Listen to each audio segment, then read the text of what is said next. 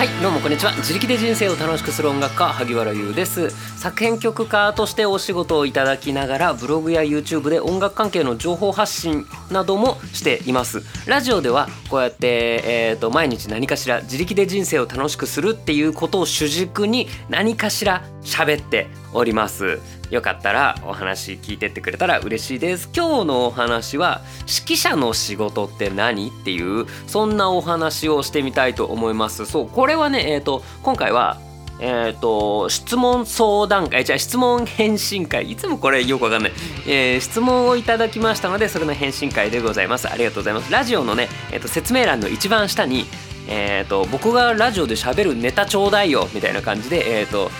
質問箱。を用意しております。そこはね、えーと、どんなお話でもいいのでまあこいつになんか聞いてみようかなって思ったこととかあのネタ提供してやるかって思ったらなんかここに、えーと、質問をぶっ込んでいただけたら嬉しいですっていう感じで、えー、今回はそんなわけで、えー、いただいたリクエストというかですねいただきましたのでそちらをお答えします。一応ちょっとざっくり、えー、全文は読めないんですけどもざっくりお読みしますね。いただいた質問ありがとうございます。えっ、ー、とあ僕が、えーと、昔ちょっとだけ指揮をしてたことがあるっていうのをブログで書いたのも読んでくださったんですね。ありがとうございます。で、えー、指揮でどれくらい音楽は変わるのか。指揮者に必要なスキルは？うん。えー、素人の私の勝手な想像では耳の良さ、えー、いろんな楽器の音をちゃんと聞き分けられる微妙なピッチのズレを聞き取れると指揮者の意図を、えー、奏者に伝えるための手段タクトの振り方とか、えー、かな。と思います。ゆう先生は耳はもともと良かったのかなとも思うけれどもこれらのレベルを高めるためのトレーニングとかしたんですか？えー、っていうそんな質問です。ありがとうございます。なるほどありがとうございます。僕の式をやってた時の話なんてえー、ありがとうございます。あの大昔すぎて自分じゃちょっと忘れてたんですけども確かに僕ちょっと曲を作ってる時とかえー、と人に説明する時とかもちょっと指揮者みたいな動きをすることがあるので、えー、多分それきっかけでね、えーと、そういえば昔指揮もやってたらしいじゃんみたいな感じで質問くださったわけですねきっと。はい。ありがとうございます。うんとどうしようかな。まあじゃあちょっとごめんなさい。先にえっ、ー、と僕が耳はもともと良かったのかなっていうところから、えー、お話ししたいと思います。耳はもう絶望的に悪かったです。あのー、なんだろうな。鍵盤まあギターより先にピアノを習い始めたんですけど僕って。でもピアノってあのそこその鍵盤じゃなくない？みたいのを弾くと,、えー、と簡単な曲だと分かるんですよ。あのえそれ今メロディー変になってんじゃん？みたいなのとか、えー、そういうのも僕全く分からなかったしあとはギターを始めて最初何ヶ月かは、えーと、自分じゃチューニングできなかったですね。あの音が高いのか低いのか合ってんのか合ってないのか分かんなかったので全然できなかったです。まあチューナーとかもなかったですし耳で聞いて隣の弦と,、えーと、完全4度の関係になってるのでそこで合わせていくっていう感じなんですけどそんなんできないできない。うん。っていう感じで耳は悪かったんとまあ悪かったというかまあ良くなかった普通だったと思います。なのでえっ、ー、とそこからいっぱいピアノを弾いたりギター弾いたり音楽聴いたりして、えー、ちょっとずつ耳を良くしていったのかな。あとは自分でね曲作ったりえっ、ー、と曲作ったりというか多重録音して遊んだりしていく中で、え、ちょっとできるようになったみたいなとこも大きかったと思います。まあつまりはいっぱい音楽やった。うん。そういうことですね。あとは、えー、録音した。録音して自分の弾いたやつとかを聞いてみた。そうするとなんかなんか変だな。音がなんか綺麗じゃないな。あれ？これチューニングか？みたいなのも、えー、と思ったのもありますね。うん、っていう感じで、えー、と全然もともとっていうのはなかったです。うん、じゃあこれらのレベルを高めるためのトレーニング。まあそうそうね。今喋ったような感じのです。今日もグダグダだぞ。頑張っていきましょう。さあじゃあここからが本題です。えっ、ー、とまあ、ざっくりまとめると指揮者の仕事って何すか？みたいなそういうお話っていうことでまとめさせていただきます、えー、指揮者の仕事はもうね組織のリーダーそのものですね。うん。そのなんだろう。一番音楽がうまいわけじゃなくてもいいと思っていて僕は。だからその歌のうまいエースがいたり、えー、するじゃないですか。だからそのうんとそうだな部長とか課長とかってよくわかんないんだけど僕会社組織って。えっ、とやっぱりその PayPay の子よりは、えー、と仕事ができる。けれども営業成績が絶対に一番じゃなくてもいいんじゃないかなと僕思うんですね。うん、日本の会社だとそういうの難しいけど 日本の会社ってなんかプレイヤーで成績を上げるとマネージャーになってマネージャー1年生になってあのあの上司使えねえよなって下から言われるっていうなんかかわいそうなシステムな気がするんですけども、うん、でも、えーと、マネジメントスキルがあれば別にプレイヤーとしてのスキルはそんなにまあ知識があればいいかなぐらいだと僕は思ってるんですね。っていう感じで、えーとまあ、歌なり楽器なりの、えーとそれなりの知識はそれなりというかまあ人一倍知識はあってそれをまとめれる、えー、マネジメントスキルっていうのが必要だと思います。なんせ、えーと、指揮者が相手にするのは人間なんですよ。楽器じゃないんですよ。楽器を演奏する人を演奏するのが指揮者なんですよ。なのでトロンボーンにバイオリンに直接言うんじゃなくてトロンボーン吹いてる人バイオリン弾いてる人に、えーと、指示を出すっていうのが仕事なのでそこはね結局は人間関係です多分うんと一番大事なのは人だと思うんですね。うん。難しいよね。まあもちろんえっ、ー、と演奏する方も演奏する方のプライドがあるからそのこいつムカつくなと思うから手を抜くとかあんまりやらないんですけども。でもえっ、ー、とちょいちょいね120点の出来の演奏って起こるんですよ。でそれは、えーと、もう人間関係が良くないと100点は超えないと思うんですね。なので指揮者にとってはそれが大事です。えっ、ー、とじゃあ具体的にどんな、えー、ことをするかとあじゃあ人間関係系はもう一旦置いとこう。うん、で、えーと、音楽的にどんな仕事をするかというと,、えーと、正解のない表現方法をに正解を導くというか なんかかっこつけてるようなかっこついてないような発言ですいません。うん、で、えーと例えばね感情表現とかえー、テンポとか音の大きさバランス強さとか硬さとかそういうことですね。うん、あの正解がないって言いながら今テンポっていうのも含めたんですけどもこれね今のポピュラー音楽を、えーと、好きで聴いてるいや違うな。今のポピュラー音楽を少しでも楽器をやったことがあるバンドみたいな曲をやったことある人からするとえテンポって正解あるじゃんって思うかもしれません。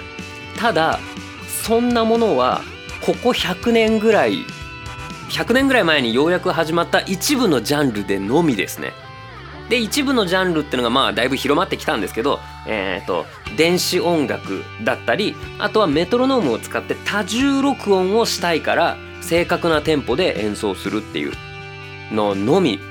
です。それまではそれまでというかそれ以外のジャンルにそんな正確なテンポ正解はありません。なので今でもジャズのスタンダードナンバーみんなが演奏するジャズの曲って演奏する人たちその時によってお客さんのノリによってテンポは違います。うん、であとは民族音楽とかも、えーと、テンポとかこれ何部音符なの？いやわかんない。なんか、えー、この「なんとか」って神様の名前が、えー、2回入るように演奏してるよみたいな「え えー、みたいな。それどういうことそれは何拍子なの？何拍子とかじゃなくてこれが魂のリズムみたいな。何それ？みたいな。そういう感じだったりするんですね。そこでそのいやここは何部音符で？っていうその西洋音楽とは別のジャンルなのでそれはそれで成り立っています。でえっ、ー、とクラシックの世界でしっかり楽譜でここは何部音符ですってここは、えーとどういう和音ですって決まっててもテンポに関してはうんラルゴとかレントアダージョアンダンテだいぶ飛ばしてるけどモデラートアレグロとかこんな感じで、えーと店舗に名前がついてるんですよ。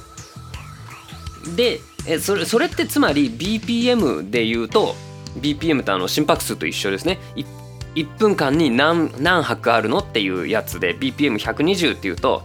1分間に120回だから、えーと、つまり1秒に2回ですよねっていう1って1234っていうぐらいのテンポですってビシッと決まってるんですけどもえー、クラシックとかに関しては大体これぐらいみたいな感じなんですよ。えー、120っつうとねアレグロよりちょっと遅いぐらいアレグロは大体130ぐらいなんですけども、えー、アンダンテに関しては歩く速さでっていう意味なんですよ。そんなん知らんってみたいな。人によって違うじゃんってなるでしょ。そう人によって違うんです。じゃあえっ、ー、とオーケストラのみんな合唱団のみんな自分の歩く速さでやっていいのか違う。それを決めるのが指揮者なんです。まあもちろん指揮者があ僕が歩く速さってこれぐらいだよ。だから正確にこれに合わせてねっていうことじゃなくて大体歩く速さってこれぐらいかな。まあつまり正確にどれぐらいじゃなくて歩いてるみたいな拍の取り方をしてくださいっていう感じなんですよ。で歩く速さでって言われると歩いてるぐらいだからどしどし歩いてるじゃなくてテクテク歩いてる感じで演奏してくださいっていうものなんですね。余計さそこに正解はないの。それをえっ、ー、と楽団のみんな合唱団のみんなに伝えて僕が振るからこのテンポでやってくれっていうのを、えー、伝えるのも伝えるのが仕事そして決めるのが仕事なんですよ。多分どっちかっていうとうんと伝える決めることの方が大事かもしれないだからそのリーダーがその方針を決めるってリーダーの一番大事な仕事だと思うのねそれを決めずにあみんながやりたいことをやろうよ。ああの大丈夫？体調疲れてない？ってそのケアはすケアはすっげえしてくれるいい先輩なんだけど方針を決めてくれないってこれだと楽団みんなが迷っちゃうじゃないですか。みんながえ結局どれぐらいのテンポでやればいいの？ああのみんながいい感じに歌ってよ。僕はそしたらそれに合わせて腕を振るからってなるともう合わないんですよ。もうこれに合わせてくれ。リハと違う？ごめん。これに合わせて今は。みたいな。もうそういう感じなんですね。決めるっていうのが大事。でそれでもう決めた。これでやるぞ。合わせろ。って言ってそれをまあまあタクトを振って伝えるっていう感じなんですね。この正解のないものをっていうのが僕はなんか肝だなと思っていてそのなんだろう。ご質問いただいた時にその微妙な楽器のピッチのズレを聞き取れるとかもあったんですけどもこれはねそんなに指揮者の仕事じゃなくてもいいような気がする。まああのねこれはリハでの仕事ね本番でえっ、ー、と音程ずれてるやつは許さへんのでそれは演奏する方が悪いあのなんで言われなきゃ分かんないんだっていう レベルですね。そのリハやってる時にえっ、ー、とお前ちょっと低いよもうちょっと上げてっていうのは指揮者が一番まあ音聞きやすいとこにいるから分かるけどもそれは指揮者じゃなくて周りの、えーとマネージャーみたいなのが 言ってもいいレベルのお話でで音が低いとかは、まあ、正解があるじゃないですか。あなた今正解の音じゃないよみたいな。ちろんねその正解うんともうその音正解なんだけどもうちょっと上げた方が気持ちいいっていうのも実はあるんだけど あのここもねまた面白いところなんだけどそういうえっ、ー、とそれは正解かなどうかな正解なんだけどもっとこういう風にしてみたいな。ピアノとやったらそれ合わないんだけどこの合唱団の中ではお前そこもうちょっとだけ上げてみたいな。もう、ま、もう5セントぐらい上げてみたいなことは全然あるんですね。5セントっていうのはもう半音より全然狭い単位のことですね。セントっていうのはっていうふうにえっ、ー、とやったりするっていうのはある。でも、うん、やっぱ正解のない部分をってのが大きいね。だから音のバランスとかもちろんこれは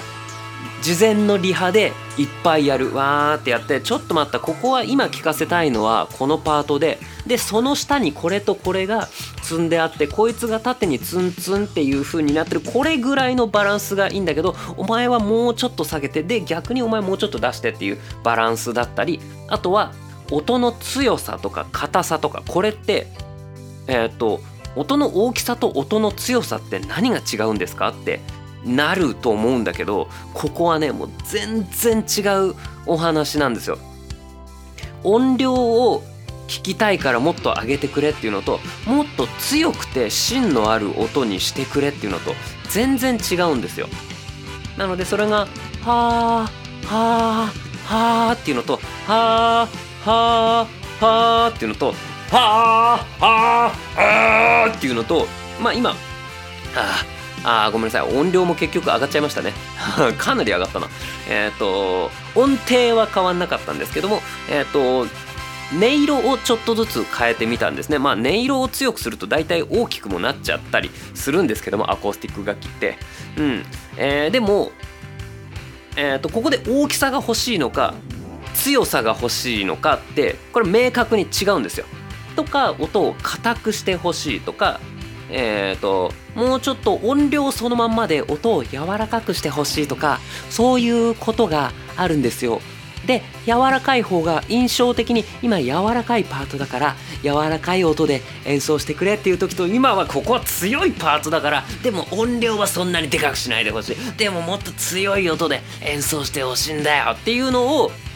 演奏者さんに伝える。でそうすると,、えー、とじゃあ分かったバイオリンは、えー、と弦を、えー、と弓弓を通す位置をより駒に近づけてえっ、とちょっとトレブリーなサウンドにしようとかそういう風なうんとうんとまあ調整をするんですね。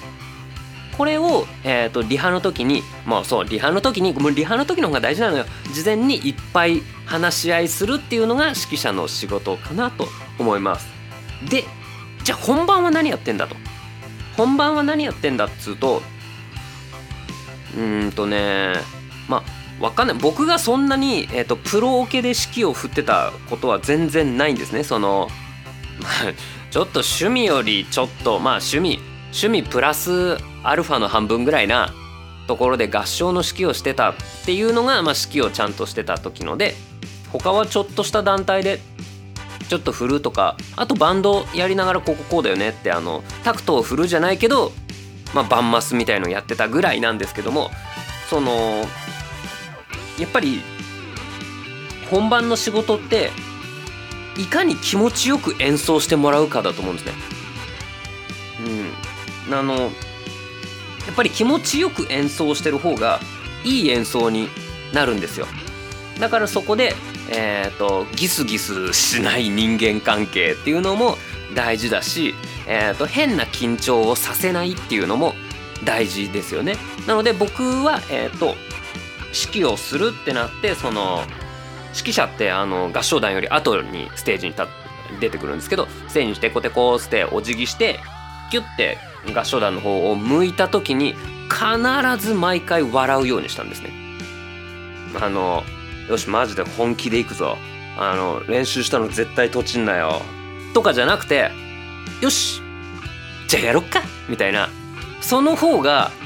なんかねやっぱいい歌歌ってくれるんですよみんな。であのまあ歌ってそれこそ、えーと、顔とか首とかに、えーと、変な緊張筋肉のこわばりがあるといい声出ないっていうのもあるし口角を上げるっていうのも笑ってくれた方がいいんですね。なので、うん、笑うよっていうのを、えー、やるしでそれはもちろん急にこいつ本番で何ちょっと変顔めいた笑顔向けてんの？その自分だけお客さんに見えないからってずるいじゃんとかじゃなくてちゃんと本番のちょっと前のリハからじゃあ今日今日はこの後本番さながらやってみようみたいな感じで、えー、リハをした時に「に」って笑うと「あそうだよね楽しくやろうね」っていうのが「あそうだねリハの時も言ってたもんね」みたいなのが思い出してもらえるんですよ。うん、なのでそういう風な事前の空気作りからまず僕は笑う。で気持ちよく演奏してもらうっていうこれが大事ですね。で当然曲を演奏しながらと特に、えーと、本番お客様も、はい、会場に入ってるってなると「あ今んとこお前もうちょっと出して」って声で出すわけにはいかないからえっ、ー、ともう僕がどう僕がどういうふうに思ってるかっていうのをいかに伝えるかなんですよね。でえっ、ー、と実際うんとなんだろうな。中学校の合唱コンクールとかだと指揮者ってぶっちゃけ何もしてないじゃないですか。腕を振ってるだけで。しかもみんな一応指揮者を見て歌ってる気がするけどあれってぶっちゃけピアノ伴奏に合わせて歌ってるじゃないですか。だから指揮者がピアノに合わせて振ってるみたいなとこあるじゃないですか。あれはまあまあ格好だけの指揮者なんですけども、まあ、そうじゃなくて指揮者がまとめるとなると本来テンポはずっと出し続けなきゃいけないって思いません？そうですよね。そのテンポってのは正解がないしリハとも違うのであればずっと出し続けないとテンポが分かんなくなっちゃってみんなバラバラになる可能性ありますよね。でもそこはねずっとやんなくてもいいんですよテンポに関しては。だから one two three four one two。出してもうちょい出して。もうちょいあお前お前はもうちょっと柔らかく柔らかくそこは違うよメインじゃないからね。ってやった時に最初の one two three four one two までしか言わなくてもその後 threeフォーワンツーっていうのがずっと流れ続けるんですよ。えっと見てる歌歌ってる方にね。なのでそうやって軌道に乗っちゃえばもうテンポを一番にやらなくてもよかったりするんですよ。最初の方はねあの絶対これに合わせてねってこっちも口で言えるわけじゃないからその点をしっかり不安不安じゃなくてピッピッピッピッっていうあのメトロノームの鋭い音みたいなのを表現してここに合わせるんだよここだよここだよっていう風にやるんだけどそれ以外は、えーと、そこから先はピッピッっていう動きをするとどうしても硬い演奏になっちゃいそうだからその後は不安不安不安うわんみたいなうわんうわんのとこで撮ってもらうんだけどもうちょっとふわーっとしてここ柔らかい感ね柔らかくてでこっちに流れる感じででお前がもうちょっと前に出てきてはい明るいよここ明るいよ怒るのはもうちょっと後だよみたいなのを、えー、やっていくっていうのが結構仕事な気がしますね。あとはそれこそそのまあ練習の時に「ここお前頼むぞ」とか「お前ここミスりがちだったよな」とかやっぱここってみんなこいつのパートを聞きたいよねみたいなのをまあリハの時とかにまあ話した内容っていっぱい思い浮かぶと思うんですね。それをえっ、ー、と思い出させてあげるというかあの次なんだっけ次なんだっけっていう風になって不安になったりここ忘れないようにしなきゃっていう風なそういう邪念を取り払ってあげたいんですね僕は。そういうのを全部僕が、えーと、カーナビするみたいな、えー、曲がってほしい時は曲がってって言うし、えーと、何キロ規制道路だよっていうのが変わったたんびに僕が言うから、えー、気持ちよく運転してみたいな感じ。だからそのハンドル握る手とかもギューって握りしめないでいいし、えーとそんなにそわそわあちこち見ないでいいよ飛び出してくる子供とかだけ気をつけてねみたいな感じでやる。しかも、えーと、初めて通る道じゃないよね。ここ一緒に何回も通ったよねっつってあお前なんかここで車線変更するのいつも遅いよなっていうのを本番に車線変更だぞこれ。お前頼むぞみたいな感じでチラッと見てむむってやると分かりました。曲がっておきますみたいな。ウインカー出しますみたいな。それでいけますみたいな。目が返ってくる時が楽しい。ウインカー出しときますみたいな感じになるんですよ。っていう風にでそれをまあ目線でやるなりそのタクトの振り方。えっ、とそんなにその 手話の指文字みたいで「強く」とかやるわけじゃないからこういう風に、えー、と僕は割とその大きくしてほしい時ってどうやらタクトの振りが立体的になるそうですね。その上下だけじゃなくてその前後も使って大きく膨らますっていうこのボワーンボワーンっていうイメージでやることが多いんですね。あんまり ほら僕あの式ってちゃんと勉強したわけじゃないからそのその体の使い方はそんなにうまくないんですよ。でも大きくしてほしいんですっていうえっ、ー、と顔とこの腕の動きでのもうこの僕のダンスを見てもらってでここを大きくするよ。特にお前だよ。両端ははいお前ら今海の役で鳥の役みたいなのをこれもう言ってあるよね。リハの時に言ってるよね。鳥は誰だ？誰誰がそれを持ち上げるんだ？みたいなのをわーってやるっていうのがお仕事なんですけどもこれも海も鳥も楽譜には書いてないんですよ。元の楽譜には。だから僕あそういえば僕ってどうやら例えるのが 得意らしいんですけどもそんな感じなんですよ。その鳥がワーンって飛んでくのをこう下からのカメラでワーンって見上げるのあるじゃないですか。そういう時ってなんかカメラに一瞬こうハレーションみたいなキャーンってなるじゃん。あの青春感をここで出したいんだよねみたいな。感じでつまりここのソプラノが鳥なわけ。でえー、それをしっかり支えるためにはちゃんと気圧気候とかは安定してなきゃいけないから他のパートはしっかりそれを支えたいの。特に低音の男性がこれ揺らいでほしくないんだよねとか。女性のすぐ下のパートは、えー、ともう鳥が飛んでるその周りの風だからそこがちょっと乱れちゃうと鳥も飛び飛びにくいでしょ？だからそこはしっかり音程を揃えるわけ。っていう風にやってここのパートはとにかくソプラノをバーンって飛ばせようっていう風なのをリハで言ったよね？っていうのを思い出させるっていうのが僕は指揮者の仕事かなって思います。でえっ、と基本的に僕はその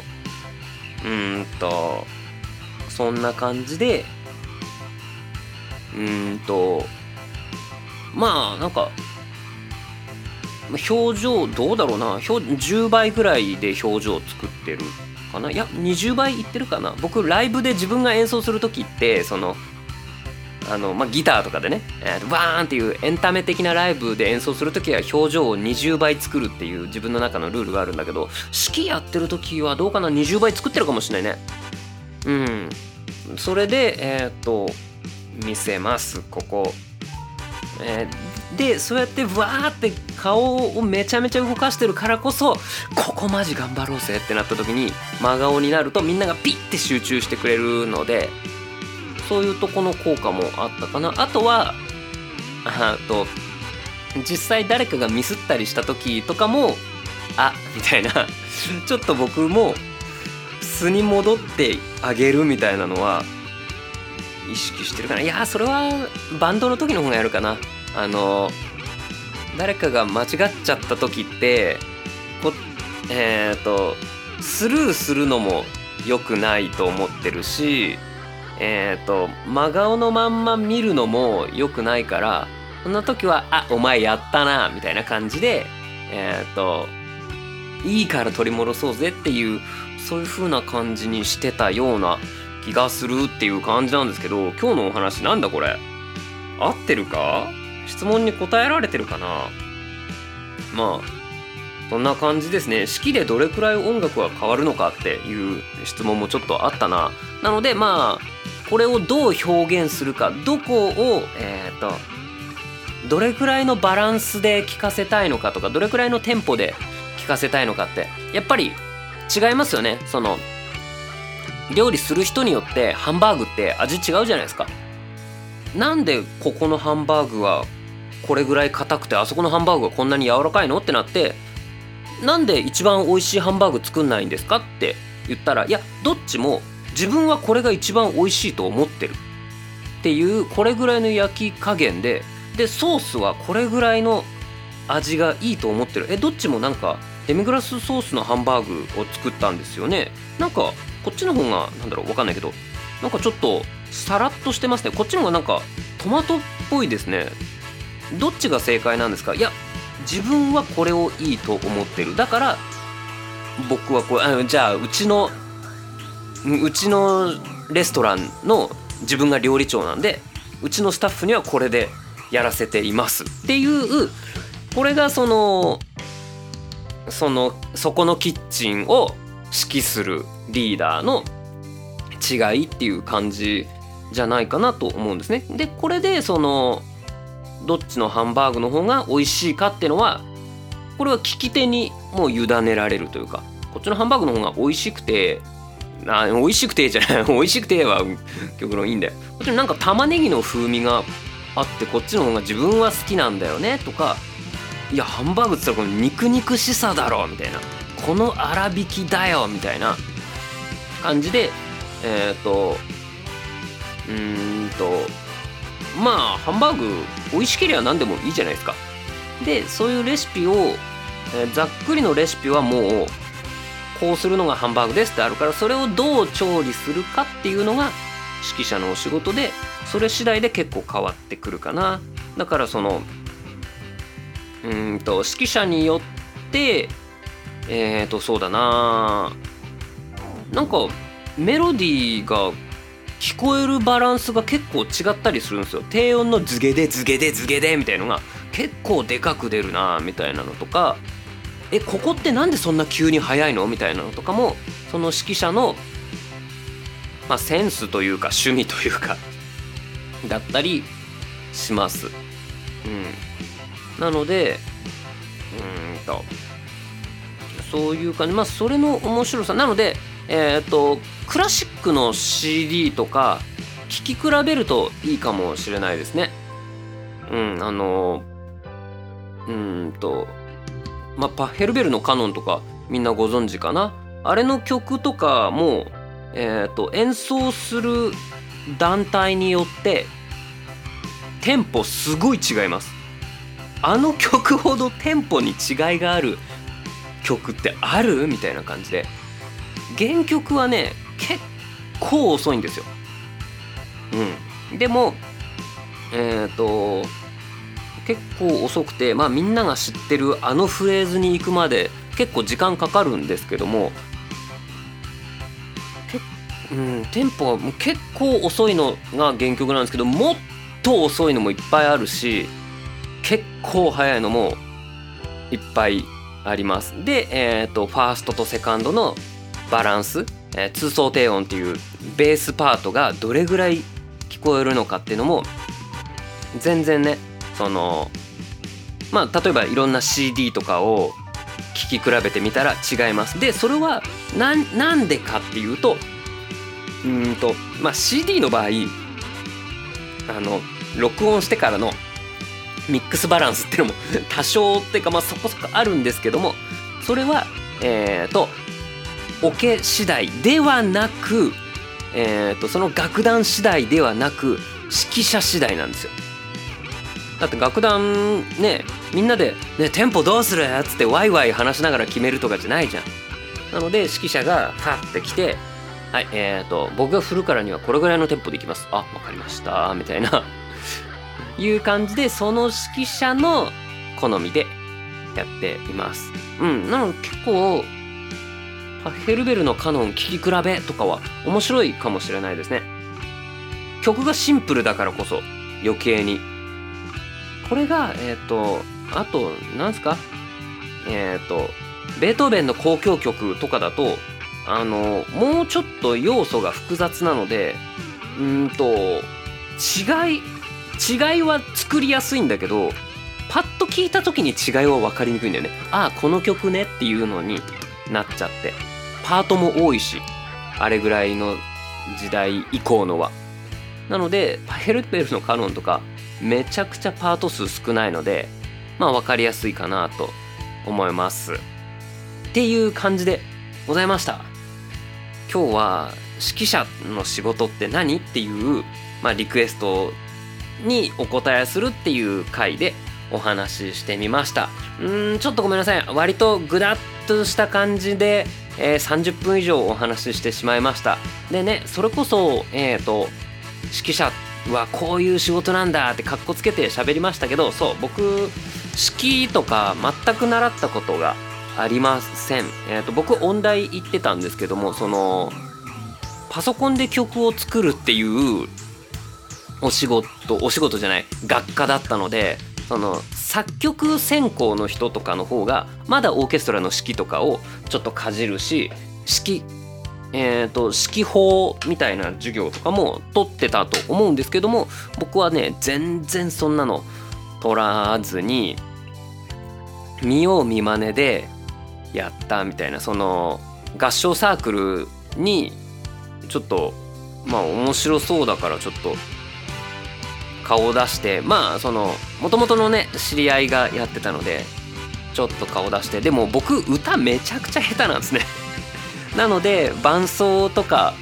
かなと思ったんですけどなんか指揮する人がいないっつって「えこれちょあ確かえじゃあやってみたい」みたいな感じだったかな。なんかうん。そんな感じでやってみたら結構面白くて。うん。えどうやったら伝わるんだろう。どういう風にえー、っと料理したらいいんだろうみたいなのを考えていくのがすごく面白くって。結構ね好きでしたね。それこそまあ僕もともとピアノやってギターやってっていうその一つのプレイヤーとして音楽に携わり始めた。それは趣味としてね、えー、ギターかっこいいグレーかっこいい、えー、久しになりたいみたいな。東京ドームでライブやりたいみたいな感じでえっ、ー、とそんなんだった若造の頃からうんとだんだん作曲っていうのをやりたくなってもっとなんか一つのパートじゃなくて全部ひっくるめてやりたいっていう風になってきてでってなった僕にはやっぱり指揮者ってすごく面白くってうん。あのやっぱり楽団の中の一パートだけだと自分のえー、自分はこれがかっこいいと思うこれがすごい綺麗だと思うっていうのを自分だけじゃ表現できないんだけど指揮者になると結構それを結構表現できる。そこがすごく楽しくってやりがいっていうのを見出してた気がしますね。でえー、っとなんかねやっぱいいセッションができると分かるんだよね。そのお互い。今の良かったよねみたいな。ででもまあ二度と同じ演奏はできないっていうのがそれがね面白いとこでもあるんだけど。今の良かったよね。じゃあ忘れないうちにもう一回やっとこうぜってやるとうまくいかねえんだよ大体。それがねお互いちょっと狙いすぎちゃったねみたいなのもあって。そういう感じでえっ、ー、と僕は結構その頃からそれより前から多重録音するとかパソコンで曲を作るとかで録音してって残すっていうのを結構趣味とかでやってたりしたんですがそうじゃなくてその場限りで消えちゃう音楽。しかも誰か一人が持ってるものじゃなくてみんながわーって出してでその真ん中に、えーと、完成品がぼんやり出来上がる。でも秒で消えちゃう。1秒後には 300m 以上向こうに飛んでってでチリチリになって消えてしまうっていうこれがねなんかすごく面白くって。でそれをリアルタイムで、えーと、調整する。でリアルタイムで調整しやすいように事前にたくさんお話をする。っていう感じが僕の式の面白さでした。なのでえっ、ー、とこれがねもしちゃんと式を習った方とか式をちゃんとやってますっていう方が僕の話聞くと分かってねえなって。そその程度のっていうかその間違った知識で偉そうに40分も喋るなって。思う方もいるかもしれません。なのですいません。僕は、えーと、そういうのは分かんない。でもえっ、ー、となんか仲間と一緒に音楽をその場でいい演奏を作るってどういうことだろうっていうのを考えて僕なりに、えー、と頑張って顔芸をしていました。なのでねこれその時やった経験ってやっぱすごく生きていて二十歳ぐらいの時だった。もうちょっとあでもまあ二十歳ぐらいの時だったと思います。19か二十歳か。うん。二十歳ぐらいかなやっぱり。うん。それ以降もやっぱりバンドのえっ、とディレクションとかもすごくしやすくなったし全体をパッと見て今ここが問題だなこれをこうした方がいいなだからそれどうやって伝えたらいいんだろうあこれどうやったら本番中に思い出してもらえるだろうとかそういうのもできるようになったし録音しながら僕結構歌とかディレクションをしたりするんですけどもそれの時も僕が難しい顔してちゃいけないなみたいなディレクション、えー、するっていう立場が。本当は難しい顔したいよ。一生懸命聞いてるんだからこっちも。一生懸命の時って一生懸命の顔になるじゃん。でもディレクションする時はそんなそれって怖い顔に見えちゃうから僕ってただでさえ目つきも悪いからあのそういう風に見られないようにしないとみたいなのとか結構録音しながらこっち抜けでこっちに入れる時とかは結構指揮を振ったりするんですね。で僕指揮を振っても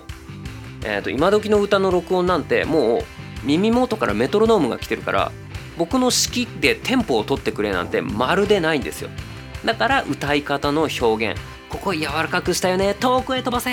息いっぱい吸ってみたいなのをやってるっていう感じですね。あブレスの話しなかったなさっきまあいいかうん。という風に生きてますしあとはえっ、ー、とミュージカルの子たちの歌唱指導とかも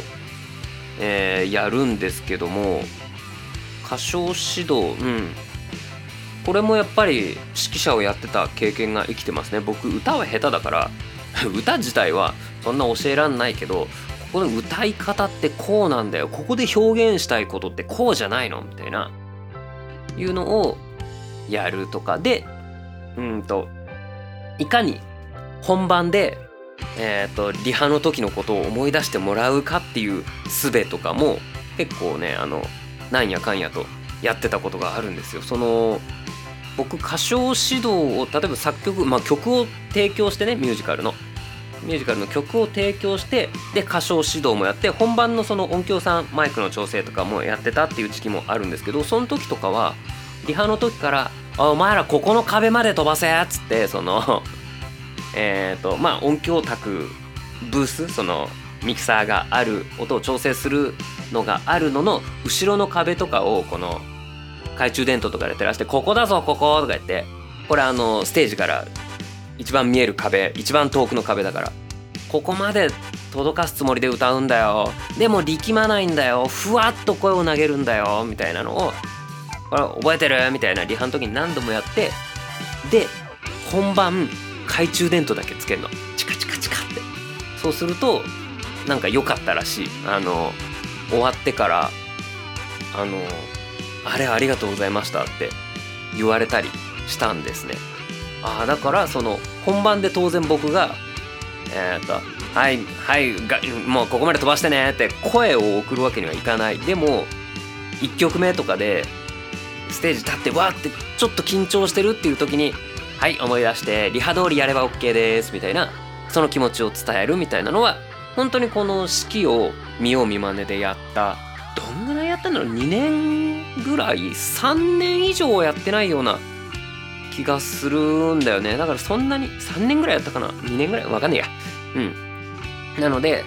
何度も言うけど僕は全然その式のすごい人とかではないんだけど音楽の捉え方っていうところですごく勉強になりました。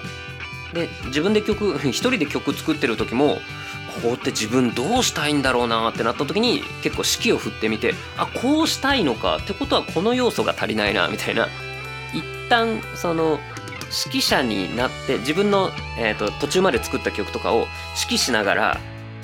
この曲ってこういう風に伝えたいんだよな。ここのパートはこうだよな。こうあんま来ないな。何が来てほしかった。低音が来てほしいのか。じゃあ下の方もうちょっと作るか。とか伸びやかさが欲しいな。じゃあこういうパート入れるか。みたいな風にえっ、と、まあ、今でも役に立っています。っていうのが、えー、僕の指揮者